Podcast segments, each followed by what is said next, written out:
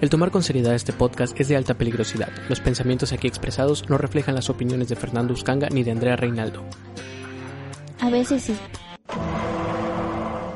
Hola, bienvenidos a su hueco favorito del mundo, eterno, que es el surco. Les estamos eh, dando la bienvenida este martes.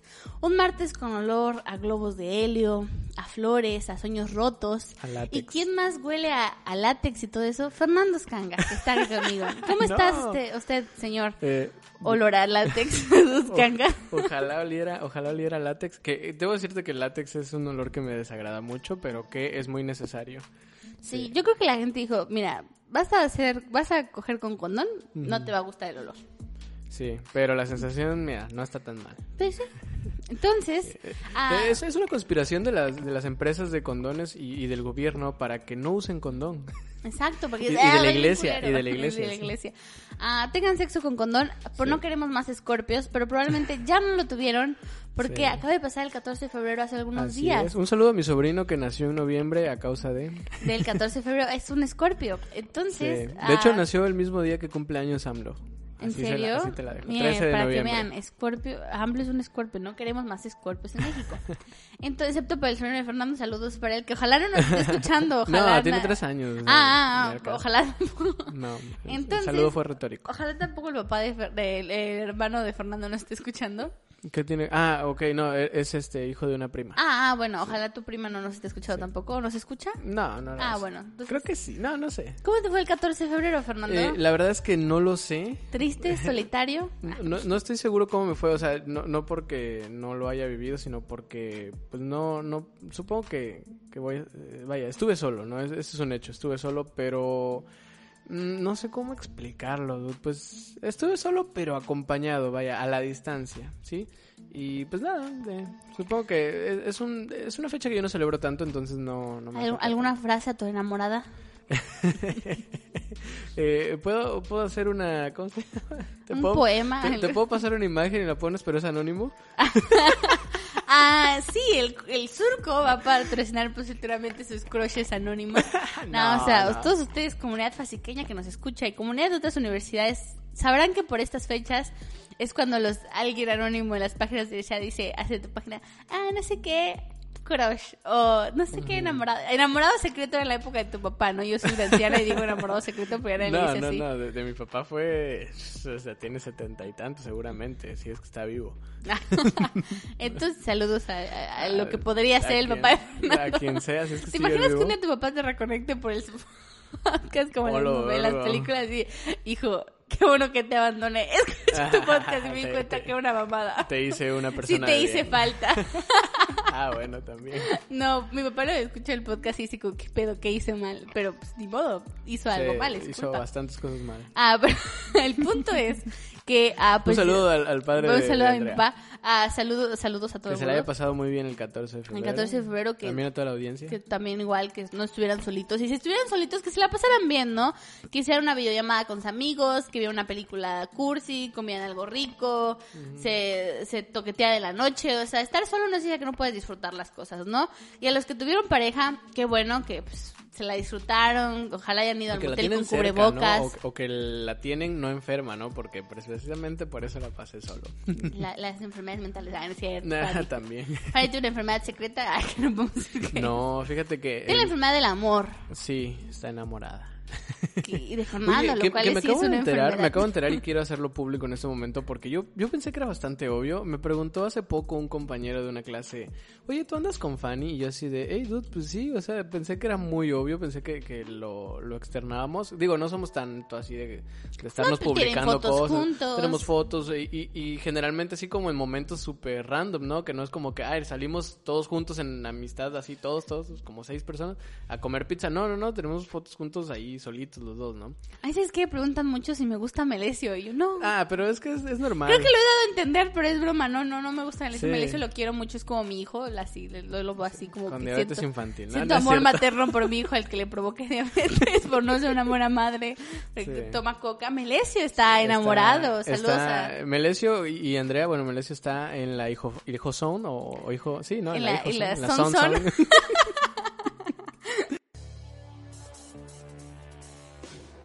Estás escuchando El Surco, podcast realizado por El Surco Productions. Oh Lord. Again. A fucking again. Nothing new, nothing changed, same old shit. Todo un compendio de datos inexactos. Comedia involuntaria And I, oh, mm, I just hit my balls. e incoherencias de la cultura pop. Ahora yo soy, tú sabes, yo soy internacional, yo soy famoso, famosa. Acompañemos a Andrea Reinaldo y Fernando Uscanga en esta travesía de una hora, a veces más, a veces menos, por explicar temas irrelevantes que de alguna manera son importantes para la sociedad. El Surco, el mejor podcast grabado por una Andrea y un Fernando del mundo. It is. First of all, it's disrespectful in general. To you. Hoy les vamos a hablar de otra cosa, aparte del Día del Amor y la Amistad, que es bastante capitalista, que es el culpable de muchos males del mundo, que creo yo, no sé Muchos si males, Fernando está de males- acuerdo conmigo. males visuales, ¿no? y Males artísticos visuales. y Males sociales también. sociales, sí. Pues es que el arte es social. también hay muchas otras cosas más o menos buenas. Y vamos a hablar de Andy Warhol. Sí, Andy Warhol que se volvió muy famoso por ahí de los 80s, 90, no, antes, ¿no? Eh, es, de hecho, Andy Warhol, eh, su personaje como tal, porque él pues, no, no creo que se llamara así, se llamaba así. Sí, se llamaba... ah, mire, te voy a decir algo. Andy Warhol ah, murió en 1987. Ah, entonces era, era como más chingón en los 50, 60, ¿no? Sí, Antes sí, su, Vietnam su arte ha tenido idas y vueltas. O sea, Sí. como que se ha dejado de poner de moda y ha vuelto. Pero también- ha ido. Como todos los buenos males, ¿no? Vuelven Claro. y se van.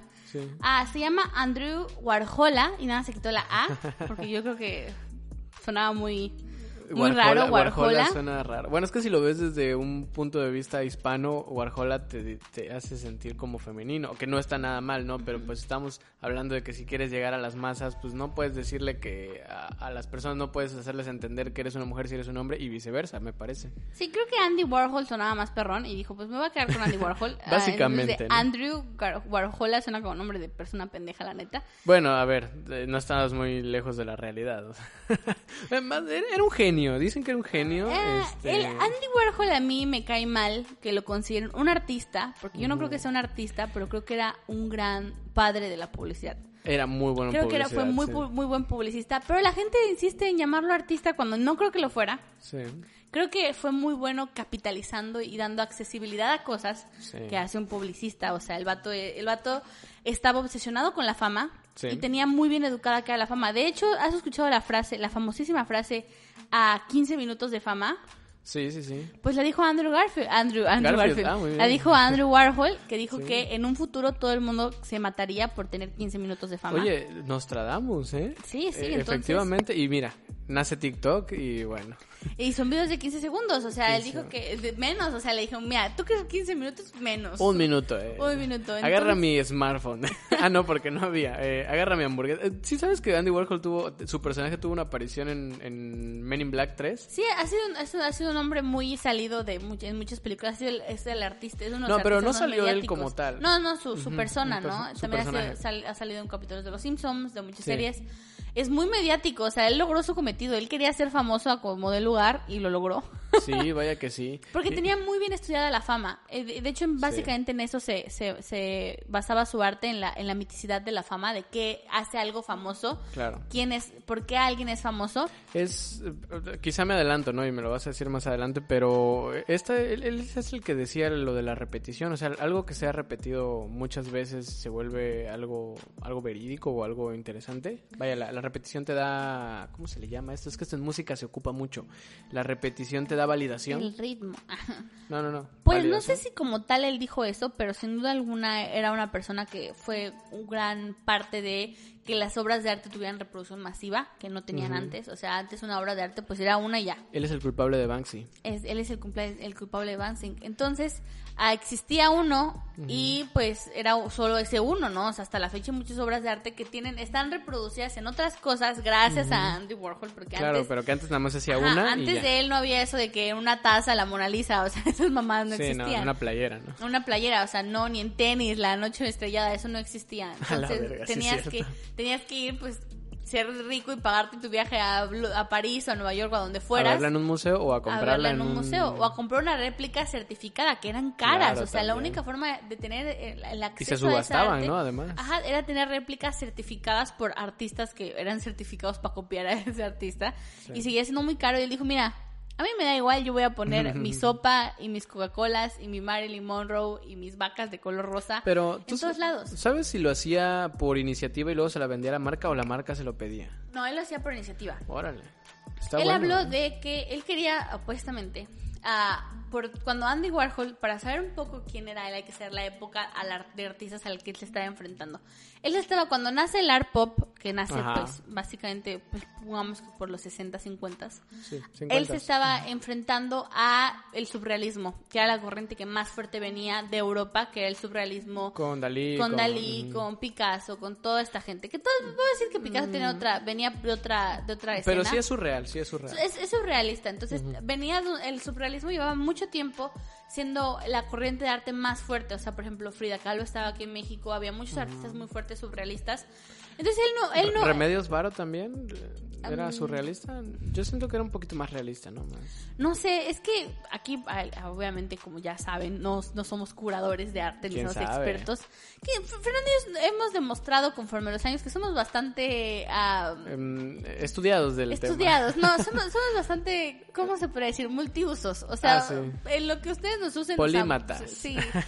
Entonces, Como Da Vinci. ¿Cómo se llamaba la, la, que, la, la esta de arte que salía en los medios que una vez tiró una cosa? Se me había ido. Ah, este. mm, Abelina Lesper. Avelina Lesper. No somos Avelina Lesper, Ah, sí, gracias no, a Dios. no, no. Pero pues un saludo sabemos, Avelina Lesper. hicimos nuestra investigación y pues yo creo que a- a- pues venía toda esa época de surrealistas y Andy, An- Andy Warhol no entraba ahí. Sí, Dijo, güey, no. yo no entro en el surrealismo. Y Yo no sé dibujar, dice. y de repente tuvo un pensamiento y dijo, el arte es muy elitista. Entonces, am, Por eso pongo aquí unas cubetas, ¿no? Para que. entonces, dijo, el arte toma eh, cosas que la gente no conoce, la gente normal, la gente común. La, gen- entonces por eso no se vuelve famoso, porque Claro. realmente la gente no lo conoce. Vamos a plantear algo. Antes los artistas no eran famosos. O sea, de que conocías a un pintor famosísimo, no pasaba. O sea, se conocían entre sus esferas de ellos, ¿no? Así que tú sabías que este fulanito era un famoso, tú sabías que el otro fulanito era un famoso. Por ejemplo, aquí en México, Diego Rivera y toda esa gente, pero porque le vendían al, al gobierno, le vendían sus murales, ¿no? Entonces, pues te, te enterabas de que en la tele, de que el famoso muralista mexicano, Diego Rivera, tiene una mural en Palacio Nacional. Claro. O en Bellas Artes. Ajá, ¿no? Quiroga, toda esa banda, ¿no? Sí. Orozco, toda esa gente. Entonces tú los conocías por eso, ¿no? Por las obras de arte que ellos hacían accesibles al público. Claro. Pero mucha gente no conocía las obras de arte, no, no conocía a, la- a los artistas, o sea, realmente eran, pues sí, para círculos tenía razón un, a un poquito el Andy Warhol muy elitistas, no era como que pudieras ver que cualquier persona, creo que ahorita todos tenemos una idea, o la mayoría de las personas tenemos una idea bastante amplia de quién es Dalí, de quién es Picasso, de quién Claro. es que Van Gogh, Monet. Monet, esa ma- Tal vez no sepamos nada de ellos, pero todos conocemos que a la... Que Pues la- las historias trágicas, ¿no? Porque se han vuelto como una especie de héroe de, del capitalismo o, o de la corriente contracapitalista, porque pues casi todos venían como de lugares mm, de baja, vaya, de, de bajo perfil social, eh, como Da Vinci, como Miguel Ángel, ¿no? Que ya después fueron creciendo por sus obras y fueron reconocidos a nivel internacional no, y Dalí por las altas era hijo de un esferas. conde. Sí, claro, pero, pero vaya, los primeros que, que O se no- ganaron... No, sé si es un conde, pero era hijo de alguien de la real, de, de que tenía que ver Seguramente con era la importante, pero se lo llevaron a los 17 años a Francia a estudiar Sí, cine, sí. o sea, también, no mames. Sí.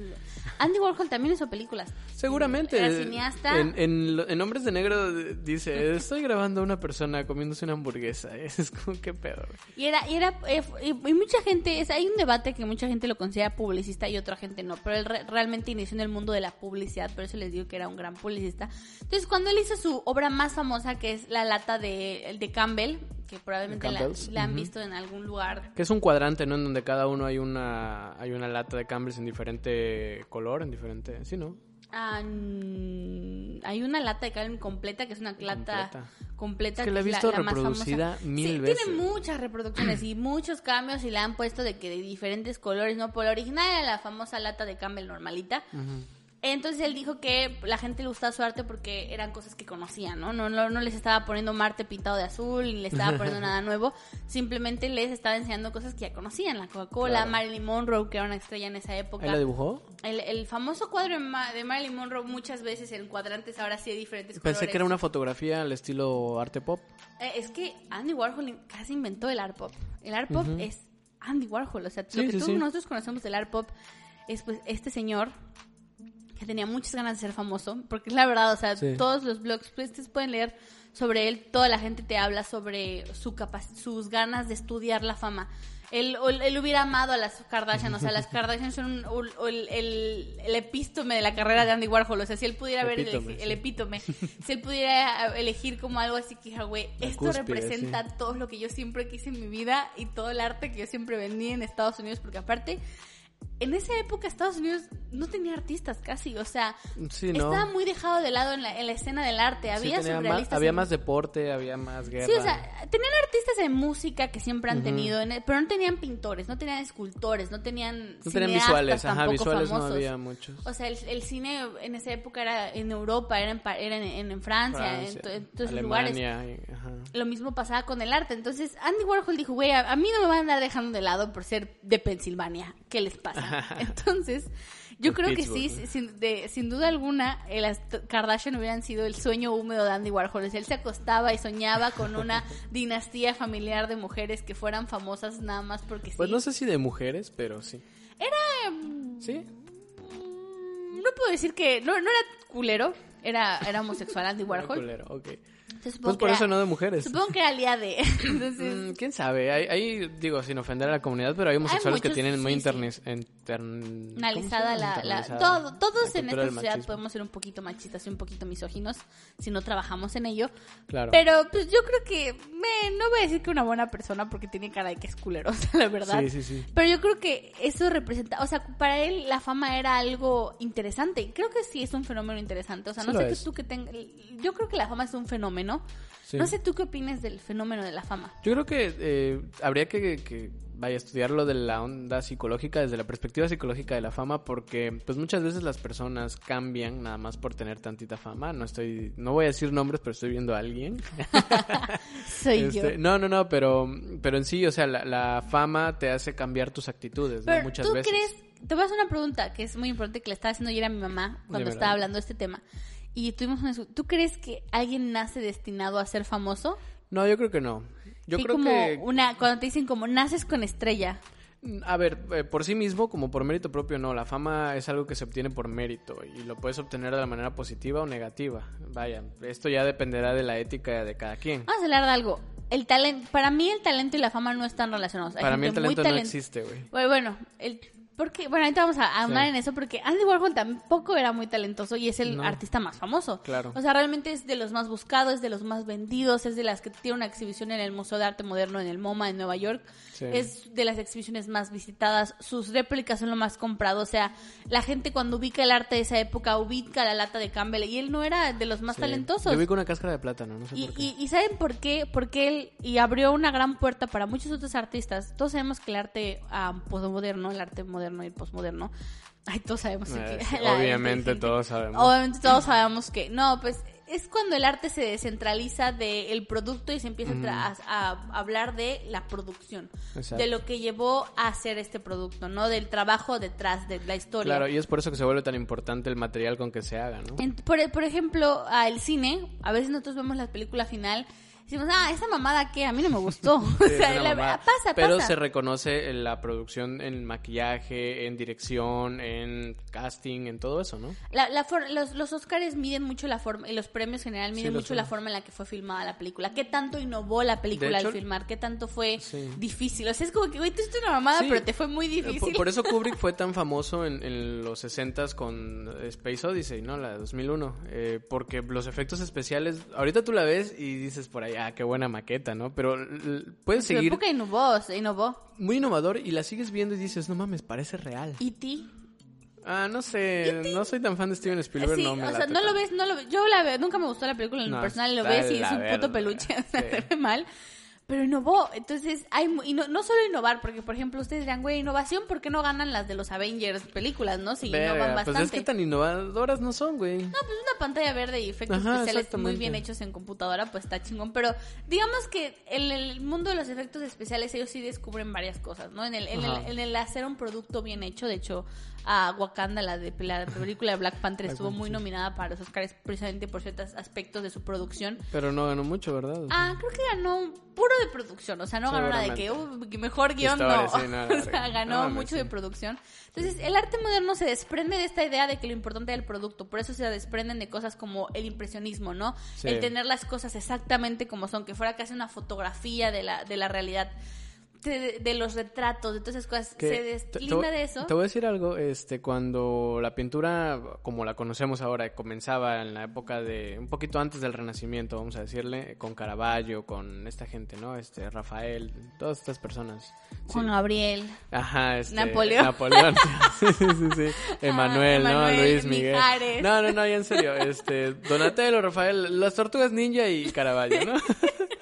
sí, no, pero con que yo sé que si no nos hubiéramos reído y seriamente hubiéramos dicho Napoleón. Sí, sí, sí. Se lo hubieran creído, sí, dicho, seguramente. ¿Quién es Napoleón? Yo sé que sí, o sea, ustedes van a decir que no, pero sí. No, a ver, no- nuestra audiencia no es tan pende. Nah, no es cierto. No, no, no, digo No, no, no, pero a ver, eh, antes también la producción era importante porque existían secretos que eran muy, muy, muy apreciados, que era, ¿con qué hiciste el color rosa de- del pendiente que cuelga de la duquesa Sí, de...? porque no había tanto material, ¿no? Exactamente, ¿por qué? Porque antes agarraban y no iban a la, a la tlapalería de la esquina de, oye, ¿sabes qué? Dame un pedazo de madera y por ahí no conoces a alguien que tenga un bote de pintura de tal colores. Y no, no, no, era eh, la gente que, que tenía cercano el, mar, de ahí sacaban muchas tinturas, ¿no? Este, también de, de materiales como alimentos, de las uvas se sacaban los óleos, se sacaban mucho con, con uvas, el color como blanquecino que tienen se hacía con las uvas verdes, ¿no? Y, y el rojizo lo hacían con las con las moradas, las uvas moradas y así un montón de cosas que de repente querías un amarillo y tenías que agarrar algo que desprendiera ese color. No, tenías que agarrar algo que lo desprendiera, no, no que fuera de ese color. que se desprendiera de su forma inicial y que se fuera absorbida por el por el lienzo, Siempre ¿no? hubo complejidad, ¿no? En, Sí. en el hecho del material, porque el, arte, el material de arte no es barato ni mucho menos fácil Y la de producción conseguir. siempre ha sido algo importante a la hora de, pues porque es producirlo, pero en este caso le tomaban más eh, importancia al, al cómo una al persona... proceso, Ajá, al al pro- proceso. por ejemplo, al proceso por el cual llega hasta el arte. ¿Qué significa el arte para ti? Hay, hay, hay una, la, supuestamente cuando alguien dice que el arte es, se me acaba la palabra, que es este, el- ambiguo, ¿no? No, que es expresión. cuando dices que es como muy bueno, que usas una palabra muy específica que solo se utiliza para el arte, es cuando dices Ah, caray, es sublime. sublime. Yeah. Sí, sublime, sublime. Sí. Pues dices que el arte es sublime. No, es, que las- estamos- es que soy artista, Sí, obviamente la- lo conozco sublime supuestamente para los para la gente sublime de que viene una palabra latín que ahorita no ubico significa que Sublimium. Sublimium. Cuando tienes la capacidad de perfectamente plasmar emociones o representaciones humanas en una pieza de arte, ¿no? Algo así. Entonces el punto era que dije, empezar a decir, güey, a mí no me importa si te queda igualito el pinche paisaje de Chichen Itza, yo quiero ver qué hay detrás de eso, ¿no? ¿Qué sentimiento te genera? Hazme algo que me, que me signifique, que me dé corazón. Espérame, la palabra sublime proviene del latín sublimis. Ah, mira, no estábamos muy lejos, ¿eh? No, de hecho, yo sabía que era algo así, pero no estaba Todos seguro. sabemos que Fernando hablaba latín y molestaba a personas con globos. Yo, yo estudié latín como... Ya, güey. Deja de... Rayos. Yo, yo estudié latín como año y medio, ¿no? en, en- en latinos. no, no mames. Qué, qué buen, qué buen... Bueno, ya, continúa, Andrea. bueno, entonces, hablando del art, el art pop, que es parte de estas corrientes que llega con el, el arte postmoderno, ah, que es un movimiento artístico surgido en Reino Unido. También los ingleses nos han traído cada mamada. Pues, Empezamos por los virus. Sí, a la verga, sí, güey. yo, yo no tengo una en contra de los virus, pero Fernando sí. No, sí, me cagan. Pero sí nos han traído muchas mamadas, ¿no? Pero bueno, también cosas muy buenas. One Direction, las Spice Girls. Las Spice Girls eran, eran británicas. Sí, no hoy me manches. estoy enterando. Ay, bueno, desde Estados Unidos y a mediados del siglo XX inspiraron la estética de la vida cotidiana y los bienes de consumo de la época, tales como los anuncios publicitarios y los cómics. Por eso el, el efecto del cómic que ustedes ponían en su Ajá. foto para creerse El- cool en el 2013, granulado, el granulado es art pop. Entonces pueden subir una foto y decir, miren, estoy haciendo art pop. Y a objetos culturales mundanos y del mundo del cine, el arte pop como la música pop, o sea, las figuras para ellos pop que al- tal vez eran una cosa no tan famosa para la época, pero que empezaba a surgir, que era algo que la gente... Ahora el pop es mucho más respetado y tiene mucha más fama, ¿no? En esa época generalmente se utilizaba el pop para decir que algo era banal, algo era ambiguo, Eh, algo pues era como que insignificante. Viene, viene del término popular o, o population, ¿no? Que es como del pueblo, como que es algo que, que todo el mundo conoce, que todo el mundo eh, pues ha tenido como cierto acercamiento a eso, ¿no? Exacto, el, el, el pop buscaba, el art pop, el música pop buscaba ser accesible y relatable, o sea, para toda la gente. No como esto de que estás con las personas y estás una, en una, no sé, A- cualquier... Andrea acaba de utilizar una palabra en inglés para referirse a algo, lo cual la convierte en muy mamadora. bueno, ah, te entiendo, a mí también me pasa. ah, eh, re- relatable. Eh, importante, ¿no? Importante. Este, no, no, que te identificas. relevante. qué mierda, corta. Relevante. Esto es como Andrea y Fernando. Que hablan en español las 24 horas del día. Cuando graban un No podcast cierto, de una hora no, se les no olvida. es, that's not true. That's not true. A veces se les olvida en inglés. Bueno, bueno. To el punto you. es que es. ay, es que en serio se me fue cómo se pone relatable. Sí, relatable en es- es relevante. No, es como cuando te identificas con algo. Ah, claro, sí, identificable. no, no, no, vaya, que es cercano a ti, Sí, que, es te relacionas, relacionable, relacionable. Ajá, o sea, que te sientes, te, te sientes como conectado con esa Sí, historia, sí, ¿no? Con lo que está pasando, lo conoces. te sientes connected. Connected. Entonces, pues básicamente eso era lo que buscaba el art pop. Y es básicamente lo que busca la cultura pop, ¿no? Hacer que la gente conectara con cosas que conocía, que no fuera elitista, que no fuera como el Ah. rock, que si no eras drogadicto no podías participar, Es ¿no? gracioso porque dentro de la búsqueda del no elitismo se volvieron en Se volvió bastante elitista. De hecho, creo que lo que pasa es con cualquier cosa No de puedes la escapar, güey. de cual- cual- cuando una construcción de la cultura se vuelve compleja, automáticamente se vuelve elitista, ¿no? Creo que hay gente... Como el surco. O sea, tú podrías decir, eh, la industria, creo que dentro del arte, la- las dos industrias más comerciales son el cine y la música. La Sí. música mucho más que el cine, o sea, la Sí. música es mucho más comercial. y- Es, es más este portable. Ajá, y es más, más, tiene mayor alcance, yo creo. A lo mejor muchas veces Sí. no ves películas de México, pero a lo mejor, ¿qué tal a la banda MS? A lo mejor si lo ubicas o ubicas una Sí. canción. O sea, muchos artistas mexicanos que realmente tienen mucho triunfo en Estados Unidos y no creo que vean mucho cine mexicano. O sea, no creo que vayan al cine y digan, ay, ¿para qué voy a ver eh, Jojo Rabbit si puedo ver cine en la regia, no? Vamos a ver Eh, cine Godines contra, contra... Contra mis reyes, ¿no? Mis No creo que eso pase, pero sí pasa con la música. Sí. Entonces, ah, hay gente que tú dirás, güey, que hay analistas, tú puedes ver en YouTube gente analizando álbum- álbumes de pop que son complejos, porque realmente se volvió un género complejo, lleno de pistas como son, no sé, los álbumes de Ariana Grande, Sweet Tener, que ahorita había muchos Dua análisis Lipa, de sí, ellos. Dua Lipa, que tiene una gran... ¿Por qué? Porque su estética, al pasar del tiempo, se volvió algo analizable. Sí. ¿Qué tanto de cada cosa? Porque el pop se volvió una, una mezcolanza muy chida de muchas cosas, ¿no? Sí, la verdad es que es una horchata de... de- Es- sí, o sea, es- eh, Andrew Warhol arte, empezó sí. esto tratando de hacerlo basándose en la cotidianidad, en la gente, en la simplicidad de las cosas y creo que terminó siendo mucho, muy complejo por su gran alcance, mucho, muy complejo. Sí, sí, sí. Ah, eh, por su- bastante. por su- Mucho, muy bastante mucho, requete bastante complejo. requete complejo por las cosas que tenía. Entonces, hasta a la fecha de verdad ustedes pueden ver análisis de, por ejemplo, Lady Gaga, es considerada es, una Diva del que pop, hace pop, es diva del pop, diva es de los íconos de la cultura Britney, pop. Britney, que por cierto, eh, Ya, estos Free días Britney, sí. es, es- es libre de, de su horrible padre que la Se me hace una mamada eso, güey. Imagínate tener treinta y tantos, cuarenta y todavía estar sujeto a eso, a pesar ¿Viste, de que... ¿Viste el documental del New York Times? no lo vi, no lo Véanlo, vi. está muy, muy bueno. Está en sí, inglés, véanlo, o sea, honestamente- March Biles bilingües para poder entenderlo. Honestamente no lo voy a ver, pero véanlo. Está muy bueno, ¿saben por qué? Porque te habla mucho de la- lo que la industria le hizo a Britney Spears, del, Es que del daño sí. Que le hicieron, Moral, o sea, la- las preguntas sí. que le hacían, las- la, la forma en la que su papá nunca la, sus, La sus sexualización, papás nunca la protegieron de eso. Entonces, ¿Qué que- pasó con su hermana? ¿Te acuerdas que salía en Soy? Sí, como que... Estaba el- embarazada, ¿no? En- en ese tiempo. Bueno, es, que te acuerdas que decían que el vato este era pedófilo, el, el que... Snyder, Dan- este, Snyder. Sam Snyder. Ah, de hecho hay videos ahorita donde hablan de veces que Ariana sí. Grande fue sexualizada en su show en Victorious. Seguramente sí. Probablemente toda la, miren, toda la gente que tenga más de 50 años y se dedica a hacer contenido para chavos, algo está mal con ellos. O Sí. sea, si tienes ya, dedícate a hacer contenido para gente de tu edad. Pues quizá. Crece, o sea, hay gente que es tu, tu nito, ¿no? Pero No, en algún momento tienes nicho. como a tu nicho. Ay, yo ando muy... Sí, no, tu nito es el que venden en la esquina, pero esto no es... Esto no es un comercial y recuerden que ya las mascotas salieron de los empaques a menos que seas el osito bimbo porque te la está pelando duro la 4T y la NOM El, 050. el este mismo decía, yo no me tardé años siendo así de tierno y adorable. 75 años, hijo de la A mí me verga. vas a venir a correr tú en dos El osito años. bimbo es pedófilo bajo tu definición. No, no, porque él es asincrónico, él no, él no, él no, as- ajá. es- él no, él no cambia de edad, no crece, se mantiene siempre. Sí, es como Timmy Turner. Es como Timmy Turner, siempre mantiene de la misma edad que tenga cuando lo crearon, o sea, Ok. pon que era un osito de unos tres años, de esa edad ha seguido durante 60, No mames, ¿no? 76 Bueno, ¿cuántos, años. cuántos viven los osos? Era un osito chiquito, así que supongo que era un osito bebé. Era panadero, a ver, también tienes que tener una cierta edad para saberle a Era la un bebé explotado. Sí, no, digamos que es un oso de... de- que fuera un bebé 19 panadero. años, 19 No creo que era un bebé. No, era muy grande. Está grande, pues está grande, a ver.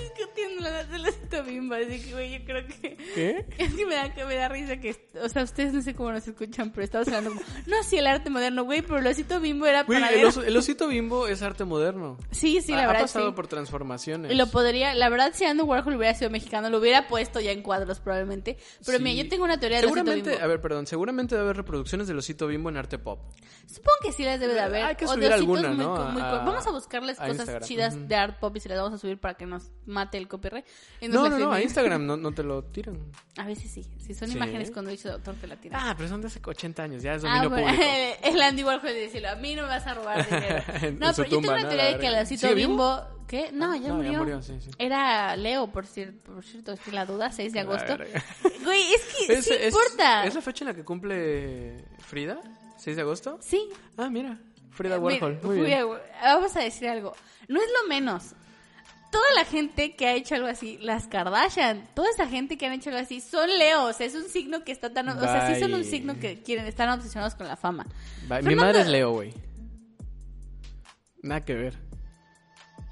No, no, deje- no dejes ese silencio porque es un podcast. Te recuerdo que tu Ah, mirada agresiva no me, no me dice No, nada. no estoy siendo agresiva. Yo digo que no a lo mejor con la fama, pero sí, la mamá de Fernando sí tiene muchas características de una... Sí está muy obsesionada, pero con cosas. Eh, Es lo... pues, es- Stuff. por ejemplo, no, hasta la- le gustan las cosas materiales, eso es muy leo. Um, sí, Entonces, o sea, los brillos. Fernando se burla mucho de mi habilidad Sí. astral, pero nos ayuda mucho en este podcast. Sí, de hecho, tenemos una apuesta indirecta por ahí de saber de una persona que, que, que signo es. Yo no puedo apostar, o sea, no te puedo decir, se me hace que es tal persona porque desconozco, pero quiero saber si le atinaste. Sí, le- generalmente sí latino, soy muy buena tirándole a los signos porque soy bruja, pero bueno. Y de repente, yo, déjame decirte rápido mi sobre dale, Yo dale. creo que él era hijo Este es tu de un oso adelante. panadero. Exprésate. Entonces, Dinos, continúa. él era un hijo de un oso panadero. Entonces un día estaba jugando y se puso el sombrerito de su papá y alguien le tomó una foto porque era muy cute. Ah, ok, ok. Y entonces él no es el que hace el pan.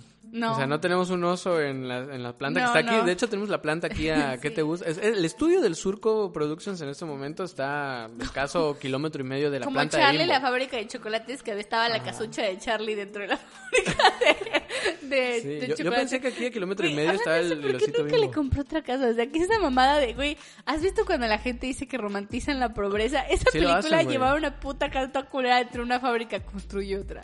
Güey, literalmente güey. el Willy Wonka debe tener habitaciones por doquier Güey. para en esa fábrica y tú, me voy a traer mis ocho, mis, mi pinches, Mis ocho abuelos, sí, mis ocho abuelos y mi pinche casa. Nada contra la gente que tiene casas feas, pero... Pero es que yo entendí que, a ver, ya nos estamos yendo mucho el carajo, pero yo entendí que Willy Wonka solo le iba a dejar su, su fábrica a alguien que tuviera una obsesión familiar tan fuerte como él. Eso es lo que yo entendí. Dije, cualquier persona que esté así de traumada con su familia Sí. va, va a heredar mi, mi legado. Exactamente. Creo que van a sacar una película contando la historia de, de Willy Wonka. Al chile me vale verga, Andrea. No, mi- por salir solo contigo. No, no, no, a mí también me vale medio verga, porque siento como que, güey, en la película te explicaron bastante bien que su papá era dentista y un día el vato le dijo, no puedes comer dulces y el vato se emputó. Así, Es- su trauma, güey, Muy trauma. extremo y dijo, me voy de la casa. ¿Sabes qué pasa? No- Con no Willy tanto así, Wonka, pero sí. Es que Willy Wonka es un libro que neta sí parece escrito por alguien de como 8 años. O sea, me prohibieron comer Según dulces. yo lo escribieron los nazis, ¿no? No me lo que Hitler haya dicho.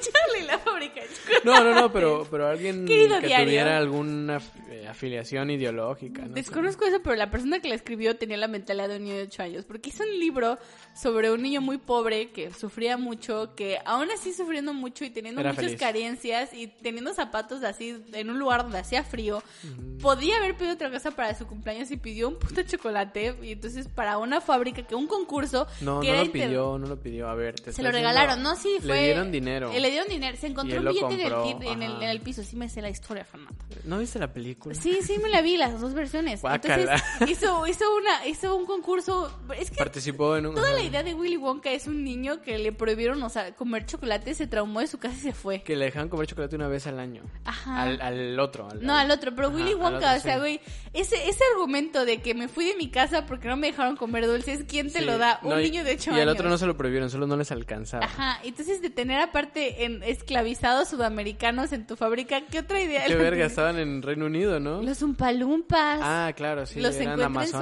Sudamérica y los desclavizó. Sí, los, sí, sí. le pa- les pagaba solo con cacao y los obligaba a cantar coreografías completamente es complejas. cierto, Es cierto. Eh, hay una referencia a eso en Shrek. Sí. ¿Y a todo esto que tiene que ver Andy Warhol? Yo creo que Andy Warhol es el culpable de, de los Oompa-Loompas. Es algo bastante Andy Warhol, o sea, Eh, yo, tengo un primo, sudamericanos. yo tengo un primo que tiene como el tamaño de un Umpalumpa. ¿En serio? ¿Cómo Sí. cuánto me dan un palumpa? Como 1.35. Augustus Blue. Augustus Blue. Esa es la canción. Du, du, du, Sí, sí, sí. A mí me gusta mucho la música de los Umpalumpas. Ah, yo la odio. ¿En serio no te gustaba? Está muy pop, está muy pop. Está muy pop, es bastante Sí. pop, de hecho, es bastante, es bastante Y de hecho, popular. de hecho los Umpalumpas, yo creo que nada más encontró a uno y lo reprodujo mil veces, o sea, le hizo como ¿Lo clonó? copia, sí, lo clonó. Y eso es parte de la idea del proceso del arte pop. Exacto, güey, el Lumpa Lumpa es una figura bastante pop ahora que lo pienso. Sí. Igual que el cosa número uno y cosa número dos, que ya hablamos de eso de... Pero son cinco, ¿no? ¿O son dos? ¿De qué hablas? De las cosas.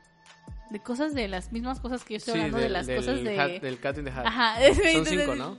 No, son dos. ¿Son dos? Son cosa uno y cosa dos. Y luego, ¿por qué veo así suéteres de cosa cuatro y así? Es como- Ah, porque la banda pues no sabe contar y se los hace para todo su grupo de amigos. Ah, sí, no. que eran dos chingaderitas horribles, sí, Sí, es cierto. Sí, también es un elemento bastante pop. Miren cómo se reprodució y la gente hasta le cambió los Reprodujo. nombres. Reprodujo. Reprodució, se, se cogieron. No, tampoco. También No. sí se reprodujo. Sí, Pero es que yo hablo mejor en inglés. sí, sí. sí.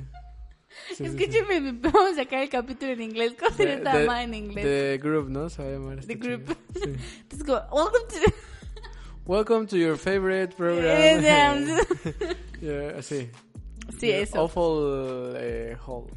no sé, güey. Bueno, pero el punto es que volviendo a Andrew Warhol, al art, Ajá. al art pop y a todo lo que es el pop, am, creo que hemos llegado al punto de que yo creo que hay varias cosas en la cultura actual Quiero decir que, que que son Andrea, malas. perdón, quiero decir que Andrea se va a, a certificar en inglés pronto. Sí, o sea, yo por, eso... Bienvenida al club, Andrea. Chócala. Por eso me ven así como, como muy Anda bilingüe, practicando, anda practicando, practicando. O sea, niña, sí. yo, yo estoy en mi cuarto y finjo mientras. Es que lo que pasa es que cuando yo en mi mente finjo mi vida en inglés, siempre me finjo como famosa. Porque estoy traumada y tengo pedos Ah, mentales. con razón hablamos de Andy Warhol. Entonces, sí. Y claro, un famoso odia a otro famoso. y claro. Entonces, cuando yo me estoy autoentrevistando en mi cuarto en inglés, yo no utilizo las palabras que utilizamos aquí. O sea, es como que, yes, my boyfriend Harry Styles is like fine. Claro, así, sí, no. No, my eh, new movie. eh, Ese es el problema que tiene la Güey, ¿tú te finges alguna vez en otro? ¿Te inventas No, otra yo, realidad yo contigo nunca, yo mismo? nunca finjo, yo lo que hago en eso, que también está súper mamador, es que cuando oigo una película en español, la traduzco inmediatamente al inglés. Bueno, es lo eso, único que eso hago. está peor, pero... Sí, sí, sí. sí. Pero tú, o sea, me refiero, ¿tú te creas alguna realidad como alguna realidad No, no, no. imaginada que es como... no, ¿por yo sí, yo, porque fui a terapia lo suficiente. Quiero saber si como ustedes... cinco meses en terapia. Yo quiero saber si ustedes, o sea, porque yo luego cuando estoy aburrida me invento como una realidad alterna a la mía, no sé por qué. Conozco mucha gente que lo hace. Güey, es divertido culpo, hacerlo y culpo. toda estoy diferente, o sea, he sido presidenta, he sido Sí. artista, he sido... No, tiene sentido cuando tu vida está tan de la... Nah, no es cierto, Andrea. La verdad sí. ok. Así evito esos problemas. Como Andrew Warhol, que evitó Ah, su sí. Vida en Pensilvania y el ser, ah, pues, pues yo creo que fíjate que no sé si sea comprobable, pero yo creo que era como albino. Sí, verdad, estaba muy blanco. O no sé si, si o sea... bueno, es que era gringo, a ver, también... No, pero bueno, no, no, no, que, no que sea albi- albino tenga algo de malo. Supongo que la No, gente lo no. molestaba cuando, por ser albino. seguramente, seguramente. Quiero pensar que sufrió por eso. Eh, pero ha de haber sido como de ascendencia alemana o, o islandesa o algo así. No dejes tanto tiempo. No sé, es que me, me quedé pensando, es que no es... es Pareces de- nueva, Andrea, ¿qué Es de pedo? Pittsburgh, Pensilvania, o sea, no te dicen a ningún lugar que su familia haya sido de algún otro lugar. Pues porque su Ah. familia no es importante ni famosa. O sea, No, no, pero no, mira. Pero, ah, mira, aquí está. No, ¿No? no, no, Ah, está. bueno, siempre no. Ok. Bueno, mientras les voy a contar a las personas que nos están escuchando que hoy ha sido un día bastante raro, ¿no? ¿No es cierto? Sí, estamos cansados. O sea, Sí. La verdad, ustedes nos ven, nos ven así, pero es que empezamos la escuela. Ustedes Sí. saben que siempre en cada temporada, por tradición, tiene que haber un capítulo donde nos vamos a la mierda, ¿no? El, Sí. el de la temporada pasada fue el cuál es tu sándwich favorito. y creo que esta es de la versión. Que también se grabó aquí, De ¿cierto? hecho, también se grabó aquí. A ser como la versión de esta temporada, de esa Sí. mamada de que es un capítulo. Todos lo tenemos donde nos vamos a la mierda. Pero, a ver, Andy Warhol también hizo portadas de discos. Yo me acuerdo que, que tiene este, el de la banana, el de la Velvet Underground. Hizo varias cosas, o sea, el vato la verdad era, es que en esa época neta la gente, yo creo que las escuelas duraban menos o qué pedo, porque eran un chingo Sí, de siempre cosas. han durado menos. eh, vaya, van de septiembre a mayo. No, pero, pero yo quiero, yo quiero querer que a mí en mi vida no me va a dar tiempo de hacer muchas cosas, o sea, no sé por qué, pero siento que voy a hacer como, Ah, es por el transporte. El transporte Graduada. aquí es súper... O sea, uno siente que la vida se le va porque el transporte aquí es súper ineficiente. Y hay zonas de Estados Unidos en las que el transporte es muy, muy eficiente. ¿y tú crees que eso tiene que ver? Porque yo, Sí tiene o sea, que ver, Andy. Andy Warhol era pintor, director cinematográfico, publicista, am, Claro. eh, Tú muchas cosas. no hubieras sido pintor si, si o le quedara este lejos la, el lugar donde compró sus pinturas o el, el autobús pues no fuera eficiente a la hora de ah, llegar. nomás, dos horas de aquí a Sí, no, pues allá, para eso mejor sí, no pinto, madre, a la pues verga, sí. Pues vivía en Nueva York, yo creo que sí había tráfico. Dime la verdad, Andrea, ¿cuántas cosas has dejado de hacer por la distancia o el tiempo? Un Varias, chingo, varias, varias, sí. Más Todo que el mundo. Pero Eso pues, es- la la- los envíos ayudan mucho. No, pero eso es un factor, o sea, porque hay cosas que no te pueden enviar, o hay cosas que ya estás acostumbrado a, a tú ir por ellas y dices, no mames, o sea, está muy lejos, güey. A ver, si, si tú dijeras ahorita, necesito un, dos litros de pintura de este color, el envío te va a costar. Dices, no, pues mejor voy yo, ¿no? Pero pues igual te va a costar ir tú y te va a costar tiempo y te va a costar un chingo de, de recursos, ¿no? Y así. Sí, dos personas sin ganas hablando de cumplir tus sueños. Ajá. Ajá. Así de la banda de que yo camino descalzo para la escuela y Fernando güey, qué hueva ir por perseguir tus sueños. Sí, Sí, así se siente la no, pero depresión. sí, sí, sí. Miren, si nosotros no hubiéramos tenido el material, este podcast no existiría. Así de huevones son. No, no somos huevones, no estamos haciendo mala fama, somos gente muy trabajadora. La verdad, sí. Pero yo quiero hacerle otra pregunta a Fernando relacionado con el dilema de Andy Warhol. Pregúntame, cabrón. que él tocó que siento que es muy interesante porque creo que es una de las grandes cosas por las que Andy Warhol fue muy cuestionado, aparte de que su signo solar De fuera su Leo homosexualidad. y su homosexualidad y que a lo mejor posible al vino, al vino tenemos la posibilidad de que sea. Yo que tú me digas y me expliques por qué crees que no existe el talento. Ah, y yo te, voy a, claro. yo te voy a hacer una pregunta sobre eso. Ok, bueno, yo, yo insisto en que el talento no existe. No he desarrollado tanto esta, esta tesis, pero La tendrás que la, saber. la- la la voy, vida. a, la voy a desarrollar en este momento aprovechando que nos quedan 20 minutos todavía. Em, yo siento que el talento no existe porque, el- a diferencia de lo que decía Chomsky... Porque de- yo no lo tengo, dice. Además. No, porque a diferencia de lo que dice Chomsky en cuanto a la comunicación, mm, no siento que las personas nazcan con habilidades eh, así nada más por el hecho de nacer en, para ti, ¿qué es talento? Ah, el talento, pues es algo que no existe. No, No, pero suponiendo que existiera, pues sería como la habilidad eh, innata, Natural de ajá, hacer las natural cosas, de innata. realizar una actividad, sí. Y pues yo no considero que nadie eh, tenga una habilidad por el hecho de nacer. Las habilidades se desarrollan. Y se desarrollan dependiendo de tu entorno, de tus capacidades físicas, cognitivas, psicológicas. O sea, un montón de, de factores que son, pues, ¿Tú necesarios. crees que ¿no? eso no es como individual? El talento es individual. ¿No que no existía? No existe. Entonces, ¿cómo es individual? Pero es como cuando hablamos de Dios, güey. No, no, pero me refiero a que, por ejemplo, ¿tú cuántos años llevas jugando fútbol? Ah, depende, porque hay intermitentes. Bueno, pon que jugaste fútbol, vamos a decir algo así, Fernando no es Como profesional años, fútbol, ajá. cinco años. Am, tal vez no de forma profesional, pero, No, pero tampoco nunca desarrollaste ninguna habilidad extrema que te hiciera resaltar el fútbol. Sí, yo no soy muy habilidoso en el fútbol. Entonces, hay gente que juega fútbol un año y desarrolla, o- y desarrolla una habilidad asombrosa en el fútbol Ajá. y se vuelve Leonel Messi. O sea, por ejemplo, no sé muy bien la historia de Leonel Messi, no vengan de que es que tú no sabes que Leonel Messi Sí, no, antes llega al Barça. yo No sé, yo yo estoy asumiendo que es un vato talentoso porque sé que es un buen Es jugador de habilidoso. fútbol, que es habilidoso. Entonces, am, mi, mi dilema es que yo siento que la que tú seas innatamente bueno en cosas sí existe. Por ejemplo, el canto. No cualquiera puede cantar, nada, Sí, no, naces no. con esa habilidad, o sea, es algo en lo que eres innato. Es, es- es algo que de talento. Igual la gente que pinta y dibuja. O sea, por ejemplo, am, yo poner ejemplo de familia. Mi papá y toda la familia de mi papá dibuja, son escultores, hacen cosas. Y entre mi hermano y yo, yo no dibujo, yo dibujo, no dibujo muy bien, la verdad, No, porque no, hace no lo he que no. practicado, no. lo he practicado tan bien, pero es, pero hago esculturas y creo que me quedan bastante decentes cuando Ah, las practico. no, no es cierto, sí. Me quedan bastante decentes mis esculturas cuando las practico. Entonces mi hermano, que somos de la misma familia y todo, no sabe pintar nada, ni sabe No, pero tiene colorear nada. ni- deportivas, y ¿no? tiene- y jugó- pero jugó fútbol americano, yo intenté una vez y me pegaron y lloré y me salí.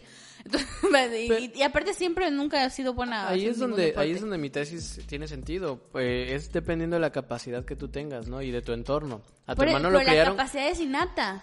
No. Naces con esa capacidad. A ver, Andrea, si yo te pongo a manejar un automóvil, no lo vas a hacer porque nunca has practicado el, el manejar un automóvil. Pero si te enseñaran a manejar un automóvil, puede que en tres semanas ya estés viajando a, a No, no Houston. créanme, así. eh, hay- mucha gente lo ha intentado, es difícil enseñarme a manejar. Ok, es un ejemplo. No puedes conocer cuáles son tus habilidades si no las desarrollas. Yo no sé si sería muy brega jugando tenis en la luna, porque nunca lo he hecho y posiblemente nunca lo haga. Pero, por ejemplo, ¿cómo nunca. descubriste que te gustaba la música? Uy, no lo sé. No ¿Quién lo sé. descubrió que a lo mejor eras bueno? Nadie, o sea, un día me di cuenta y, y- y ¿Y ni siquiera era bueno. ¿Y cómo fuiste a una clase? O sea, dijiste, ah, Le me estuve chingando, aquí. estuve chingando a mis jefes ¿Y por qué? ¿Pero, pero por qué? porque me gustó. Y si hubieras llegado y hubieras sido, porque hubieras sido algo aquí donde me ven, yo quise ser artista de chiquita y yo fui a una clase de, de guitarra y fracasé y, güey... Yo también fracasé. No, pero a mí yo fracasé varias veces, yo soy necia. No, o sea, yo fracasé una vez, sí. Sí, Y, sí. y, güey, fue que alguien me dijo, honestamente, no sirves para eso. O sea, no tienes la habilidad, no tienes el oído, tienes, eres cero rítmica. No lo supiste desarrollar o no Ajá. supieron desarrollarte. Y yo, no, yo, yo dije, mira, tienen razón. O sea, no coordino bien ni la Te izquierda y la derecha, rápido. pues no voy a jugar. Pero, por ejemplo, otras cosas me han costado trabajo y eventualmente las he desarrollado bien, como el teatro. El teatro no me Porque fue te fácil al interesan principio. más. No, yo siento que naces con el talento natural para hacer No, las para cosas. nada, Andrea. Bueno, ahí, ahí sí yo asumo Yo que no. creo que alguien que se esmera puede vencer a alguien talentoso Claro en el sí, sentido de que, de que el esfuerzo es lo más importante de la vida. O sea, esforzarte. Sin caer en el grado de la meritocracia. Ajá, eso o sea, no, o sea, el poner, el poner tus ganas, el, Sí. el darle, es, el, es parte del 80% de qué tan lejos llegues. Eso no me gusta, eso de 10% talento y... O sea, no, medir las pero- cosas en porcentaje son mamás también en ese aspecto. Pero me, me refiero al hecho de que, güey, ah, no tal es cuánto te esfuerces, pero cuánto sepas explotar lo que tienes. Bueno, lo que están Si lo que escuchando en este momento... ganas, pues... Lo que están escuchando de Andrea en este momento es el resultado de ver High School Musical. Ah, sí, no, no, Sí. no, pero yo, yo de verdad lo creo, por ejemplo, yo tenía un maestro que nos, que a lo mejor era una, una idea pues errónea, no sé, pero nos decía, ¿ustedes qué prefieren si van a tener un equipo de fútbol? ¿Un jugador constante que siempre dé lo suyo, que siempre haga lo que tiene que hacer, que siempre sea, que haga lo que tenga que hacer? Un Tom Brady. Sí. Que a, haga... la, que- a la verga, no sé que si sí- es la mejor este... es un jugador constante. El, el- En el Sí. equipo donde lo pongas, hace lo que tiene que hacer. Es la realidad de las cosas. Por eso es un gran coreback. Bueno, también No con es el sus, más cor- sus este, polémicas, ¿no? Pero Sí, no es el más rápido porque no corre nada. No atrapa una no, papa, no atrapa güey. nada. No, no es el más fuerte. O sea, el vato lo Sí. quiebra si lo tocan. Pero es muy constante. Tú sabes. Es inteligente. Es inteligente. Pero porque es muy constante también. O sea, Sí. siempre espera lo mismo. Seguramente estudia mucho al rival. Y él nos decía eso. ¿Qué prefieren? ¿Un jugador así o les voy a poner un jugador increíble? Que a veces hace cosas. Wow, que la gente. Lamar Jackson, un- ¿no? Ajá, un, un ah, Aaron Rodgers. Aaron No, no, Rodgers no estoy seguro. O, o- incluso el mismo ej- ejemplos muy heterosexuales ando yo hoy, pero Sí. Porque el, el fútbol, ¿no? El, tuvimos el Super Bowl, al Patrick Mahomes. A mí para, para mí Patrick Mahomes es un coreback excepcional, es alguien Era, talentoso. era constante hasta. y, y sabe poco. hacer muchas cosas muy interesantes. Y me acuerdo que ah, este maestro decía, o alguien que sepa hacerles cosas increíbles así de la nada, pero lo- eso sea una vez y tres partidos Ajá. valga pa' verga, ¿no? Entonces, Eso no es talento. él nos decía, hay veces que la gente, mira, te voy a decir algo, y no es por ser mamones, yo creo que a Fernando y a mí se nos da bastante naturales varias cosas, y por eso le... Decir y- y pendejadas, tú por puedes ejemplo. decir, en la vida, o sea, a mí yo sé que a mí hay cosas que se me han dado de forma más fácil, y por eso le he echado menos ganas, o he tenido menos constancia en las cosas menos, que sí. se me hacen fáciles que las demás personas. Igual las personas que se les hacen fáciles otras cosas han tenido menos constancia que yo. Pero él nos decía que la constancia es lo más importante del mundo. O sea, Sí, lo y, es. y- y tiene razón, nos decía, a mí no me sirve nada que sean muy inteligentes si faltan a todas mis clases, porque no, no, me, están no me están representando esa constancia. ¿Qué les estoy enseñando Claro. como maestro? Ese es el ejemplo de que yo era de las que faltaba, me dormía en clase y así, pero llegaba el examen y sí sacaba mis buenas calificaciones, excepto en matemáticas, Pero claramente. eso, eso incluso refuerza más el tema de que el talento no existe. No, es que yo creo que el talento sí existe. Yo creo que hay gente que es naturalmente buena haciendo cosas. Puede que en algún momento tengas la oportunidad de realizar algo que te sale muy fácil y digas, hey, puedo hacer esto, ¿no? Pero el avanzar requiere del, del Sí, generar habilidad. Obviamente sí lo, lo perfeccionas, ¿no? O sea, aprendes a hacerlo. Pero yo, yo creo que sí, o y, sea... y decidir que el talento es parte de algo o darle tanta importancia al talento en ocasiones es demeritar el trabajo ah, que uno hace. el creo que sí. Porque, Ah, a ver, eh, las personas que han hecho obras importantes, no solo de arte, obras importantes a nivel filantrópico o de estas ondas, no las hacen porque tengan la facilidad de hacerlo. Muchas veces son cosas que les cuestan mucho trabajo y que por sus por su trabajo, por su esfuerzo y por sus méritos se generan, ¿no? Y ayudan a los demás o se ayudan a sí mismo. El talento es la forma lo decía un maestro mío que no quiero decir su nombre porque no me cae tan bien, pero lo decía, el talento es una forma de menospreciar y de volverse mediocre. Decir, tengo talento y nada más por eso, a partir de ahí basarse y hacer todo lo demás y decir, mi talento me lo permite, es ser mediocre. No sé, es que para mí, yo, yo- es que también yo siento que el ser humano lo hace ver bien, sentir. Es que algo que te tiene algo bien. natural. Es como, que si, le es como hace- si llegas y te dicen, qué guapa estás. Dices, pues así nací, ¿no? A menos que te hayas operado, pero va, tú no te has operado. Así nací, gracias, ¿no? Por, por este, decírmelo, ¿no? Chido. Pero ya, o sea, tu guapura no te va a sacar a ningún lado. Eh, quién sabe, gente que sí. Sí, fíjate que sí. Fíjate que pero ese- también se desarrollan. no es- no- pero no, no, pero también se desarrollan habilidades porque hay modelos muy guapos, muy guapas, pero que si no se mueven como tienen que hacerlo a Sí, la hora el de modelo- modelar el- y el todo modelaje eso. es un trabajo. Yo no me refería tanto al modelaje. Hay muchas veces en las que va, bueno, ya, ya estamos hablando muy sistemáticamente, pero Sí. cuando te quieres dedicar a los medios, la verdad la belleza sí apoya mucho. O sea, el Sí. ser. No, no, no la Es una belleza, herramienta. No la belleza, el ser. El estereotipo que conocemos de lo que es bello, el ser blanco ser aquí en México, el ser estético. estético, o sea, Vamos a verlo. Estaba viendo una entrevista que le hicieron al actor de Ya no estoy aquí, que estaba hablando Ah, de sí. lo, del mucho trabajo que le costó ¿A sacar Luis su Gerardo visa. o a quién?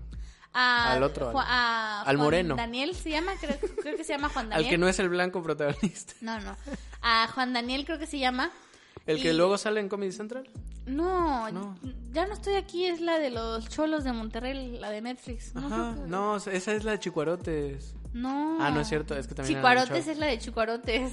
Pero también está en Netflix.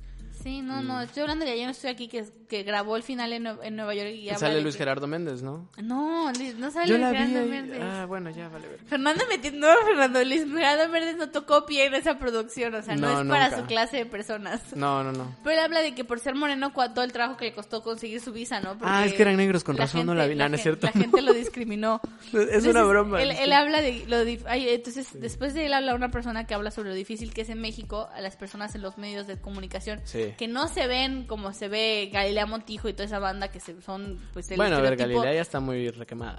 Creo que es- no, no, no solo habla de blancura, creo que nosotros tenemos una, idea- una idea de la de belleza, bastante ujú, europe- o- ujú. europea, la verdad. Entonces, cuando vemos algo que no es así, como otras personas que son diferentes, pues tachamos de que no es la belleza, ¿no? De que no son bonitas. Todos hemos escuchado esa frase, ay, estás muy bonita para ser mexicana, o estás muy bonita para ser morenita, güey, ¿eso qué Sí, tiene que no ver? mames. O sea, ¿por qué? O sea, ¿qué te pasa? Esas, esas son frases Sí. que tienen un origen completamente racista. Entonces, obviamente, el ta- ahí es cuando el talento o el esfuerzo realmente se antepone a cosas más grandes que, que tú, que vienen siendo estas ideas pendejas que tiene la gente, ¿no? De que la gente de cierta forma física, ya sean porque son bajitos, o sea... pues, los hombres bajitos sí. tienen muchos problemas para, pues, abrirse los- en los medios, ¿no? No, y para ligar también. No, pero porque eres actor, siempre social. van a recurrir Ah, que claro. seas por el estereotipo más alto que la actriz. Sí. Y las actrices generalmente son altas, ¿no? Es porque son, son, se busca Sí. también que sean mujeres altas. Sí. Entonces, si tú mides uno, no sé, vamos a poner el ejemplo, que una actriz mide unos 70, 70 ¿no? Que es, vamos a decir que yo creo que mexicano es ser alto. Sí, sí, sí. Y el actor mide uno 68, 66, ya en su puta vida trabajó una novela, o sea, Al menos lo- no con esa actriz. Ajá, o le van a poner un nombre como la película esa de Mi enanito y yo, que son Oh, cosas mamadas, sí. o sea, son, son cosas que hieren los sentimientos de las personas, porque hay hombres bajitos y hay mujeres bajitas y hay mujeres muy altas que también luego no las contratan porque cómo vas a ser más alta que el protagonista, ¿no? Claro, o luego no salen con ellos porque, ay, güey, a la hora de bailar, y luego cuando se ponen tacones peor. ¿no? o sea, son cosas que ya están muy arraigadas Entonces, ahí. eso es más triste, ¿no? Cuando el talento realmente se ante, se, ante- se, se lucha contra cosas Sí. más fuertes que no son ellos, porque sí, banda, o sea... Pero eso no les es hablamos talento. Mucho, les hablamos mucho del esfuerzo, pero realmente a veces no se necesita, hay muchas otras cosas que el esfuerzo, o Sí. sea, no, no digan, no el el esfuerzo es importante, pero no es la llave. Hubo, hubo un chisme en, la escuela hace poquito, porque del que no, pero de que hablaban de que en la nueva generación de mi escuela que no les los odiamos, no los odiamos, No, los no, queremos no. mucho, Sí, escúchenos. un, un saludo a la nueva Involúcrense generación. con nosotros. La verdad me hicieron muy felices con lo de su crush físico, la verdad. Bueno, Andrea porque es un insensible, pero Yo- no, sabemos que tienen también corazón y que también se enamoran. reírse, o sea, no creo que ya está No lo sé, güey. A ver, a ver, perdóname, pero si yo mando una chingadera... de a reírse.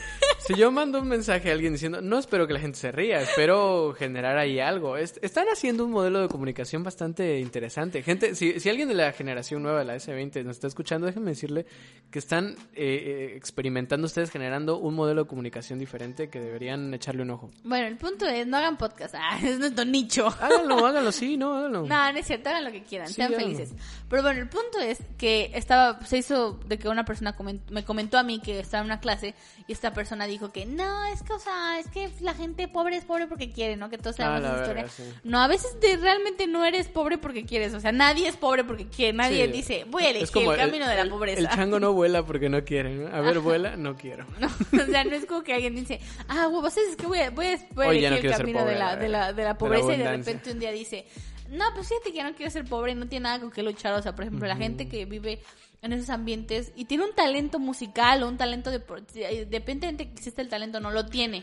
Eh, una habilidad, ganas- una habilidad eh, que resalta, ¿no? O sea, sí. les cuesta mucho más trabajo encontrar instrumentos porque son caros. Entonces, como, como le, Sí, aprenden verdad. a tocar guitarra con la guitarra de tres cuerdas de su iglesia. Con la que venden ahí de coco de Ajá. 100 varos. Entonces, no, des- hay, hay gente que lo logra, o sea, son muy admirables, Sí. la verdad. Hay mucha gente que está en contra de la meritocracia, de que... Pero yo creo es que... una mamada.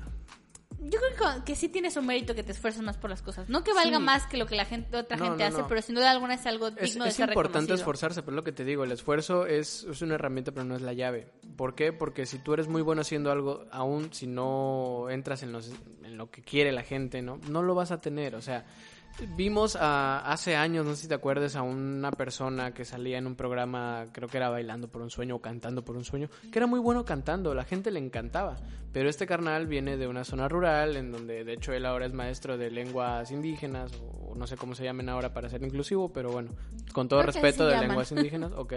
Em, eh, sí, se, se oyó mal, pero discúlpeme, no, no, no Sí, estoy sí, no, no fue maldad, fue, Sí. fue, fue como de... Lo quise hacerlo lo más, este, mi, pues, papá, genuino mi papá dice, no fue maldad, fue honesta ignorancia. Ah, pues sí, de hecho sí, fue una ignorancia. Este, pero vaya, esta persona no llegó a más porque los medios no podían hacer nada con ellos porque los estándares de los medios son otros, ¿no? Esta persona, una persona de estatura baja, yo creo que unos 66 aproximadamente, de tez oscura, en donde fregados lo iban a tener en el 2011. Entonces todos ustedes que, eh, que esperamos no sean así porque sabemos que la gente que nos escucha es diferente y que dicen, es que yo no entiendo por qué tanto maman a Yalitza.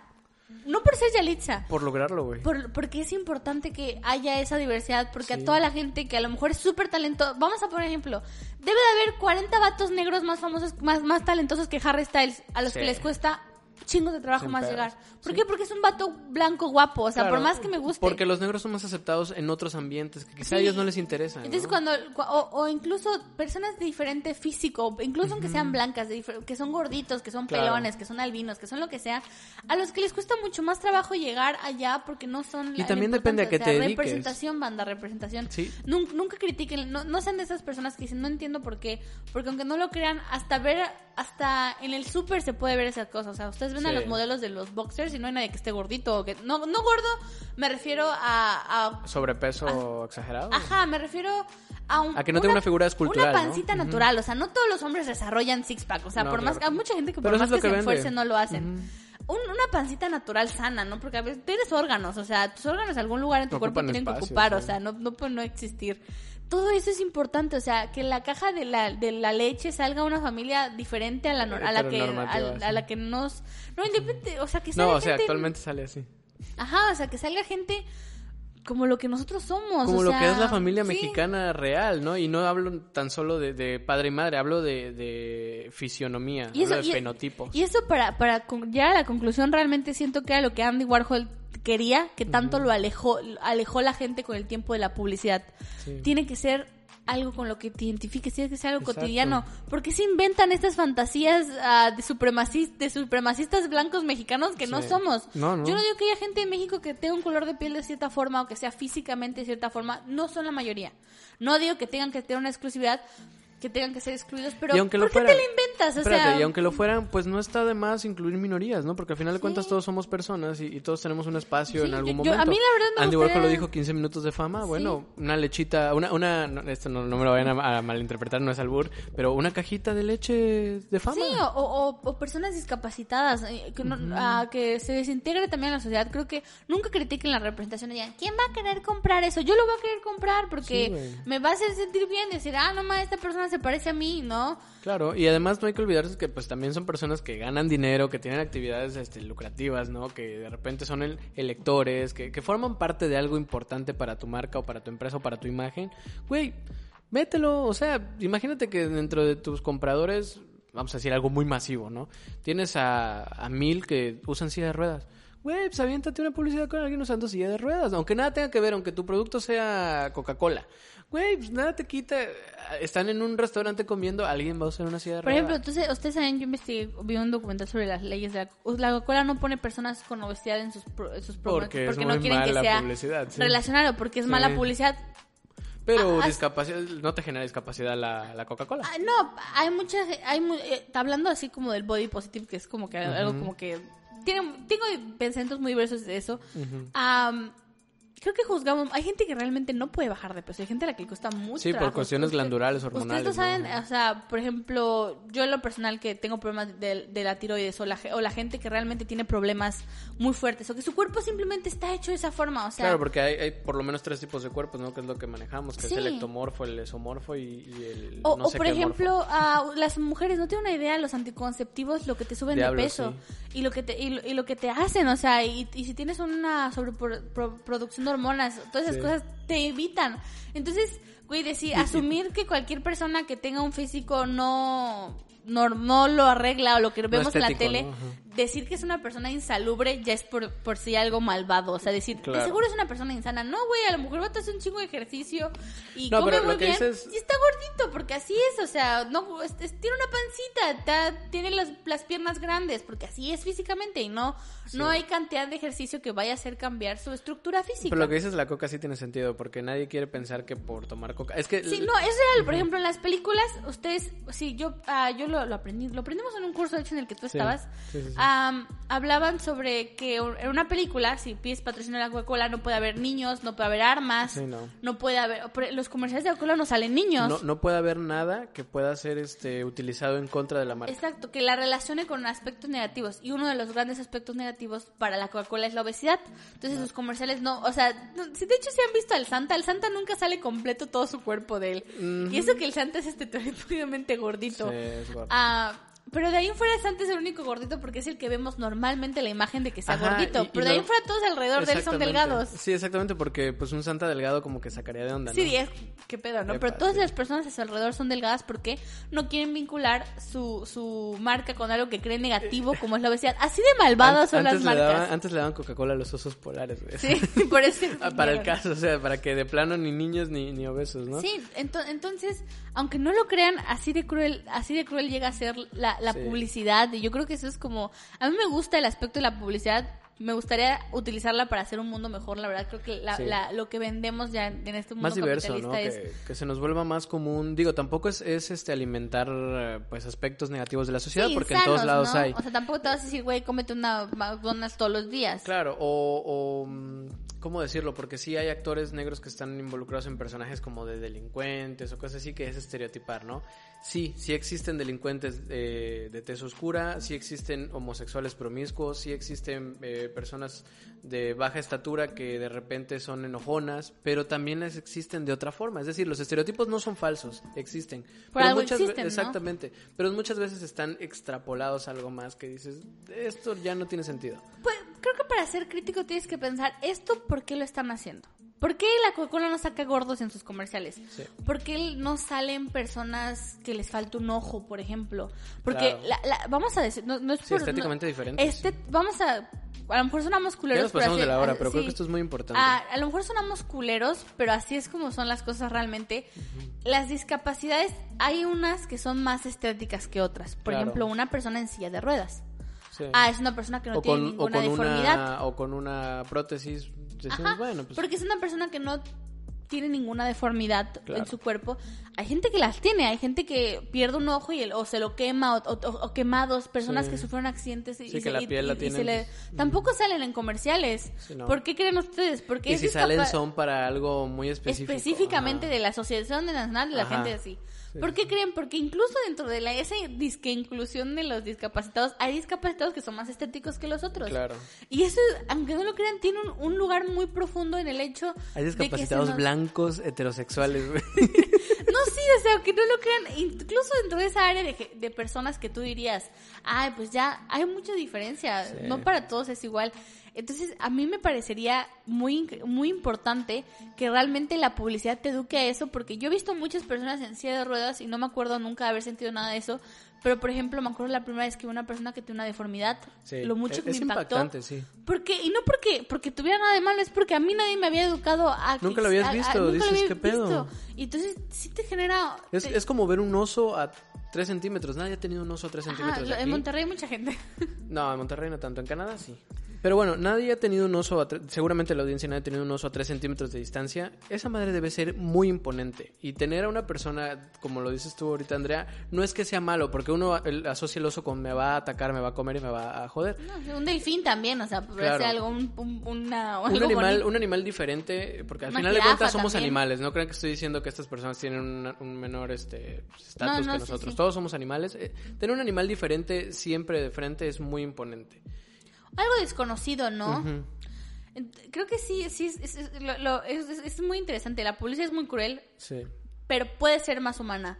Todo puede ser más humano. El otro día estaba teniendo mi clase de relaciones públicas y la maestra dijo algo muy bonito. Y es que la para poder... Que dónde nos donaba, ¿no? que dónde nos donaba aparte, que para ser sustentable había que pensar tres cosas. ¿Qué tan humano es lo que estoy haciendo? ¿Qué tan cómodo es para la humanidad lo que estoy haciendo? ¿Y qué tanto va a perjudicar a la humanidad lo que estoy haciendo? Esas tres cosas, ¿no? Y creo que, eh, ve, mira, no te digo que deja- eh, vencer al sistema capitalista, entonces mamadas, pues es difícil, el sistema capitalista ayuda a mucha gente. ¿Qué pasa? Te, te ahorrarías tantas cosas y tanto daño si, si simplemente dijeras, güey, vamos, existen, que Sí. estén... Vamos, otro ejemplo, por ejemplo, el otro día un comercial sobre a mujeres mujeres transexuales y algo que me llama mucha atención es que la mayoría de ellas son mujeres que ya se han podido 100% operar. Hay muchas mujeres transexuales que no pueden llevar los ah, tratamientos, hormonales ni las operaciones porque son muy caras, son costosas, Son no todo el mundo tiene acceso a ello. Y también son riesgosas de alguna manera. Y a las mujeres ah, transexuales que no son capaces de hacer esas cosas o que siguen manteniendo rasgos más masculinos, por así decirlo de una forma, o que simplemente no son la belleza española o la belleza bla, bla, bla, Sí. reciben... Vimos el ejemplo de la mujer de Calvin Klein, que era una mujer Ah, claro, sí, ah, la trans, transgénero. este, y, y mucha gente, incluso transgénero, yo vi comentarios que dije, güey, neta, esta persona está diciendo eso. Así no somos las mujeres trans, así es ella. Así es ella y así habrá más gente, sí. Tampoco, ni- ustedes tampoco tienen por qué ser víctimas de ese estereotipo, ¿no? Ustedes pueden ser mujeres y ser trans y no tienen por qué transformarse en el estereotipo de la belleza de la mujer, ¿no? Ustedes Sí, pueden claro. ser mujeres como ustedes quieran. Yo creo Eso que es importante. ahí, ahí entra mucho lo psicológico, no solamente de cómo es el público. Tú como mujer te puedes identificar con cualquier otra mujer, pero también te puedes no identificar con cualquier otra mujer. Entonces tienes esa ambivalencia, ¿no? A ti si te ponen una mujer que, que te haga un comercial de toallas sanitarias, pues puedes decir estoy de acuerdo o no estoy de acuerdo, porque al final de cuentas es otra Yo persona. estoy de desacuerdo con todos los comentarios Sí. sanitarios porque nadie está feliz, nadie tiene ganas de ir al gimnasio en sus días. Ok. eh, Debe salir otro- alguien otro queriendo producto matar para a alguien y dice, no, no voy a Otro matar a producto nadie. exclusivo para mujeres, dímelo. sí. Ah, mm, pues no sé, es que... Dildos. Ok, no es cierto, tampoco, los Tampoco dildos es también pueden ser para, mujeres. hombres. Sí. Estoy seguro que el mercado de compra sí Eh, hay más hombres más que mujeres comprando dildos. Eh, sugiero, no sé, o Sí, sea, no sabemos. Es, es mi idea, a lo mejor el mercado de compra de dildos de mujeres es muy Sí. grande, pero pues sí. No, siempre que Ah, yo creo que podemos terminar esto diciendo también sean humanos, los ¿no? pitos chiquitos, o sea, tú- y la- sí también, o sea, porque eh, hay mucha gente que crece muy frustrada y se vuelve muy malvada Sí, por esas mamadas. Sí, sí, es cierto, es cierto. O sea, no sé, no, no, no. yo ya aprendí a no ser tan... Fernando, porque yo le he ayudado a través de burlas violentas en este Sí, gracias, gracias. Qué bueno que aclaraste cómo, porque también ya se iba a oír muy mal. Ah, sí, perdón, no, no. Sí, no. A través de burlas violentas y exposiciones en este programa. No, pero a todos, No, y- y si no normalizan- También las mujeres muy chichonas, o sea, no las chichonas atractivas. Hay mujeres que tienen... a- que a, a- a las mujeres Sabrina Sabrok. Ajá, las mujeres chichonas normalizan, a las que no tienen chistes también, a, la- a todo el mundo... Güey, existimos, somos humanos y esa es la humanidad que Y, tienes. y esto no significa que te deje de gustar cierto tipo de personas. Vaya, si te no, gustan o sea- cierto tipo de personas, pues ya es muy tu pedo. Pero To- no pidas que todos sean tenemos- así. to- Ajá, y, y no, no, no te eches la culpa a ti mismo por no ser así también. Vamos, Claro. a, empe- vamos a terminar con un mensaje bonito. Yo estaba leyendo un libro Sí. y el libro tenía una parte que decía, ¿por qué no voy a amar mi cuerpo si es realmente con lo único que viene a este mundo? Es lo único que realmente pertenece. Sí, y tu mente, según... Es este, parte de ello, ¿no? Es- tu Ah, ok, cerebro, tu- todo todo, tu- es lo único que te pertenece. Entonces, Toda tu fisionomía. no ¿no? seas cruel contigo mismo por no verte como la publicidad. La publicidad es cruel. Nunca Sí. te vas a ver como ella, al Nunca. menos de que cambie. Nunca critiques a la gente A menos que quiere tú seas la publicidad, Al ¿no? menos de que tú seas la publicidad. Y si tú eres la publicidad, créeme que porque salgan tres, cuatro personas diferentes a ti, no te vas a quedar sin trabajo. Al No. contrario, simplemente se van a incluir a ti y van a estar más felices y más contentos. Y a lo mejor con esa chida que gente que trabaje. Y yo creo que Andy Warhol, ese Andy Warhol, eso le haría muy feliz. O sea, decir, Sí. güey, ¿Ya no estás enojada con Andy Warhol? es que ahora que lo pensé, estaba- ahora, ahora que lo pensé, dije, a lo mejor tenía buenas intenciones, no sabemos. A lo mejor a él le Mm. molestaría, dijo, no, yo lo planeé a base de la familia elitista Ah, norteamericana. Bueno, No haya sido como haya sido en su pensamiento, en, en la Él práctica fue inventó diferente. algo, porque... Ay, ahorita van a decir los de la publicidad. Eh, no fue el que inventó la publicidad, porque la No. publicidad se te ha demostrado que Hitler fue el primer publicista. De, de, todos no sabemos de mamada. Ujú. Pero él fue de los que creó la publicidad como la conocemos. O Sí. sea, el que la hizo Hay como la, un la después, ¿no? vivimos. Y creo que pues podríamos decir, güey, que si su, su idea era hacerla algo artístico, el, el arte es una representación de lo humano. Y el humano no Sí. es perfecto. Es pues es, es diverso, es diferente. Sí. Tiene un ojo gacho y otro bueno. o sea, Busquen, sí. busquen en internet un documental que se llama El espejo del arte de Emilio no sé qué. No, no, no, es buenísimo, es buenísimo. Emilio me parece el nombre más mamador para ser artista. Siento que todos Emilios son Puede ser. Un saludo a tu amigo Emilio. Ah, eh, a mí- Emilio es artista, de hecho, saludos a Ah, Emilio. mira. Sí, un saludo, supongo que se acuerda de mí. Saludos a todos los compañeros de Fernando de la prepa. Sí, una disculpa por la, la basura humana que conocieron. eh, aquí sigo. Ven, está- o sea, ustedes están escuchando que Fernando era una mala persona y ahora está hablando de inclusión en cajas de leche. Güey, está súper bien. Es, eso es el cambio, o sea, la gente puede cambiar y todos podemos cambiar nuestros A ver, hábitos. tampoco era Hitler yo, así que no estés mamando, Ah, Andrea. mm, cuando yo conocía un enfoque to- to- adecuado. todos sabemos que yo cambié a Fernando, yo le hice una Tú- mejor persona. tú Ah, paguen mi, con- mi, mi paquete de ayuda a sus Fernando, se llama No, no lo Ayuda hagan. a tu culero local. No lo hagan y no esperen que las personas se encarguen de ustedes. No, no, nadie es centro de rehabilitación, Sí, ustedes cambien, no sean Así culeros. que con esto nos despedimos.